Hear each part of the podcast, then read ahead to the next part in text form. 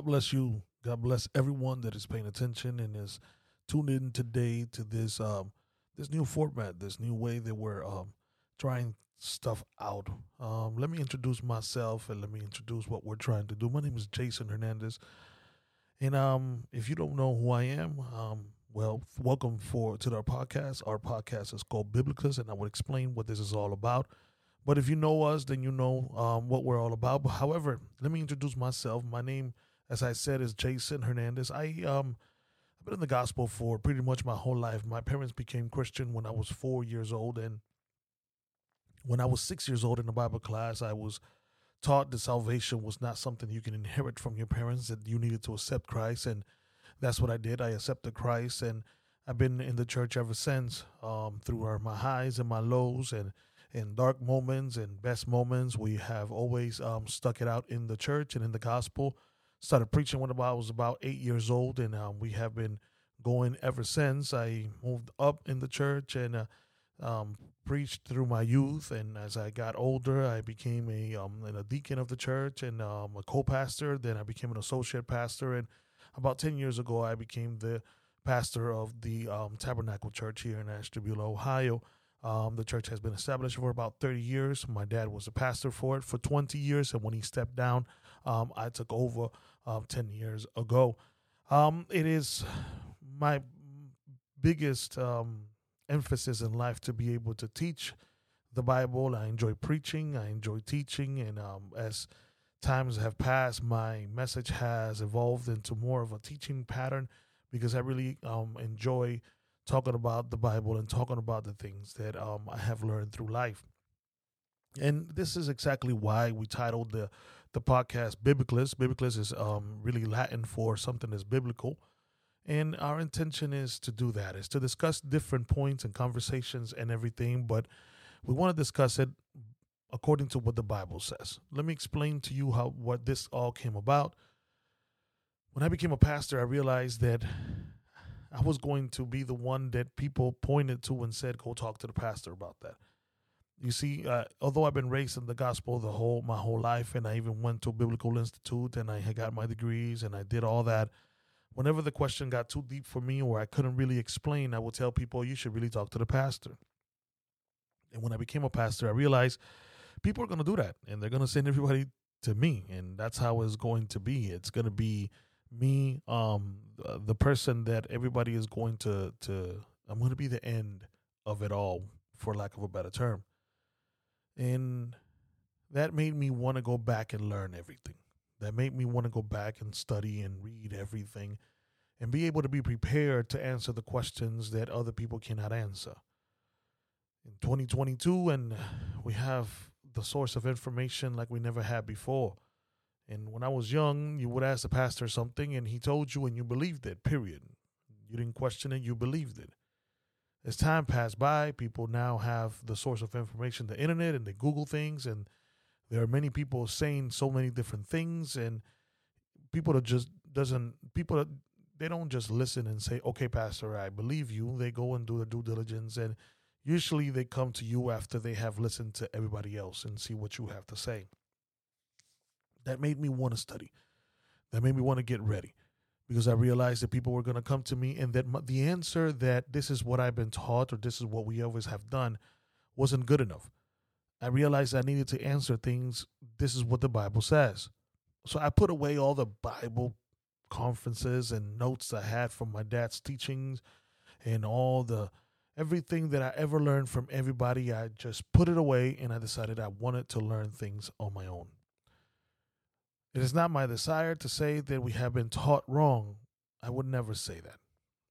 I do believe that we have information today that we didn't have many years ago. And I believe that as time passes by, we have more information and we can get a more clear understanding of what the Bible says.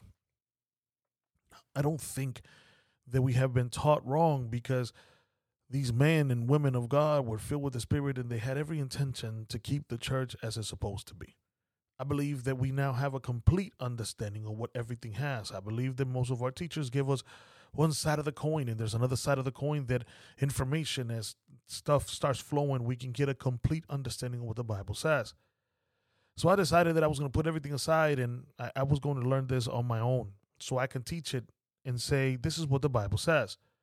I don't, I did not want to leave behind what my father taught me or what many of the other pastors and teachers and these men and women that we thought were great taught us before. I, my intention was not to abandon teachings. My intention was to fortify my understanding of these teachings. I wanted to be able to say, not this is what my father taught me, but this is what my father taught me that the Bible says. And I want to go to the Bible and be able to say, you know, this is what the Bible says, and not this is what we've always been taught. So as time passed by, I realized that, you know, my eyes were open to many things and understanding many things more clearly and feeling a little bit more um, firm on the word. I just decided that we needed to discuss and talk more about what the Bible says. We needed to have a conversation that was not through the lenses of um, any kind of uh, denomination or any kind of teaching or what we're told to read and how we're told to understand. I think we've always been told to read the Bible, but I think we've always been told how to understand the Bible. And what I wanted to do was be able to have a platform where we can discuss and talk and discuss things without the filter of religion, without the influence of um, modern teachings and new trends, and without the control of what tradition has taught us. I wanted to bring a space where we had a conversation and where it was just about what the Bible says. Where we take the new and the old and put them together and see if we can come to a clear understanding of what the Bible actually says on different t- subjects. We'll discuss it all. Nothing is off topic. We'll discuss everything that we need to ask, and anybody that asks for anything, we'll discuss it. We will have. Um, I'm recording this in English after I just finished recording it in Spanish because I'm going to try to be able to feed both Spanish and English. I'm not going to be able to translate everything. There's going to be some things that we discuss in Spanish and maybe we won't discuss in English, but at the end of the day, I'm trying to give everybody a little bit of everything. It's hard for me to split my time between everything, but I'm trying to give everybody the attention they have and they deserve. So we'll sit down and we'll discuss different things and understand everything. We'll, we'll never, never disrespect the fundamental teachings of the Bible, but we won't confuse them with tradition. We won't call we won't call tradition what's supposed to be fundamental, and we won't call fundamental what is actually meant to be a tradition. We won't call doctrines dogmas and dogmas doctrines. However, we'll make sure that everything is clear. We'll be able to say, This is my opinion, and we'll be able to say, This is what the Bible says. We'll be able to say, These are the things that some churches allow and some churches do, do, um, does not allow, but the Bible says this. And that's what I want. Want for us to have a conversation. I have zero desire to preach to you. It is, uh, it is a space where conversation will rule. Well, we'll talk about the Bible. We'll, we're going to have the conversations and go through that. Let me tell you what we're going to have in this um, podcast. We're going to have um, different sections and different themes and the sections that we have. Some will be in Spanish, some will be in English.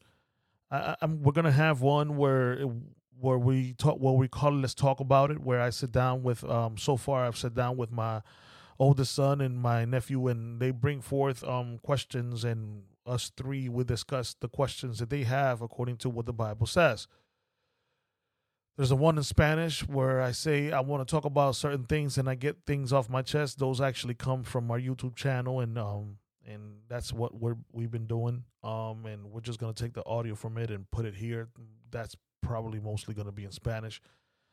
Um, we're gonna have one where we're gonna talk history, the history of the church, the history of the Bible, the history of uh of how the church has come to be, discuss different times in history, discuss um, different things, understand the Bible, understand the history part of the Bible that many people don't understand and, and we don't talk about. And, you know, for those that are history uh, lovers, I, and, and uh, let me put, let me add to your love of history a little bit of biblical history. And um, we're going to discuss that. I don't know if that's going to be in Spanish and English or both. Um, we'll try our best to keep everybody informed. We'll, we'll also have sections where I will sit down with pastors and preachers and sit down and discuss several things and things that the Bible discuss and certain subjects and history and argue and uh, discuss and, and do everything we can. I plan to even have in the podcast people that are not Christians and may be able to sit down and we can talk about and understand things and get things from the perspective of somebody who's not a believer. My idea is not um, to put all of us together in one pot and get something good out of it. My idea is to put us all on the table and talk and discuss and see what we can learn from it. I'm going to try my best.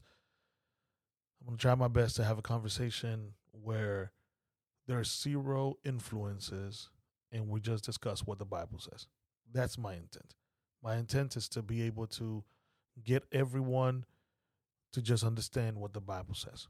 There are things that I know that the Bible uh, will not talk about. When I say the Bible doesn't talk about is there's things that um, are available to us or that we do in 2022 that obviously the Bible won't discuss directly to it. However, I do believe we can still utilize the Bible to be able to determine whether these things are things that we should do or not do. How do they make us feel? Why do we do it? What's the purpose behind it? What's the intent behind it? What does the Bible say about that feeling? What does the Bible say about that intention? What does the Bible say about that idea? So, although the Bible won't discuss it individually and directly, maybe it does address what makes me do this and this and this. And that means that although the Bible does not discuss everything, utilizing the whole Bible, we can understand everything. So that's my intention. That's what Biblicus is um is started. It's so that we can have a conversation where we only use the Bible and we discuss things according to what the Bible has. So I hope that in the podcast lineup that you have, that we're able to make it that we can probably accompany you as you're in your car, or we can accompany you as you're in the gym. We can accompany you while you clean the house, work on your car, whatever it is, or just going for a walk or just relaxing and sitting down. I'm hoping that we can make it to the list of podcasts that you would like to sit down and listen. We will be providing an email or we will provide a way that you guys can get a hold of us with your questions and, and, and subjects and maybe you and topics that you want us to to address here and so that way that we can be um, a benefit and a blessing to each one of you that listens to this podcast. I hope that this is something that can be of a blessing, and that's my desire. Um, I have enough in my plate. I pastor the church. I teach the Bible class. I have to be ready for Sunday service. I have a YouTube channel. I I have enough in my plate, but I just want to make sure that I can give all I can before I can't give no more. And that's what we're trying to do. So I, I thank you for taking the time to listen to us, and I hope that we are a blessing. And I will try our best to be as balanced between English and Spanish as the best I can, um, and so that all of you guys can receive the benefit from this podcast. The great thing is the name is not in English or Spanish; it's in Latin. Biblicus is in Latin. So whether you're Spanish or English, uh, the name itself is a Latin name. It only means biblical, but we decided to go with something that could be applied on both. I thank you for your time today, and I hope that you have been um, and that you will be blessed. There's already some um, programs and that are coming up, some podcasts that are coming up that we already have recorded, and I hope that everybody is blessed by it. Thank you for your time. I hope that you're blessed with everything that we do. At the end of the day, I'm going to tell you something. The Bible is useful for everything. It applies for every spot, for every need, for every thought, for every pain, for every memory. There's something in the Bible that we can discuss it. So, whatever you do, whatever you're trying to do, if you're trying to please God, just make sure that your moves are biblical moves. Thank you. I hope you have a good day.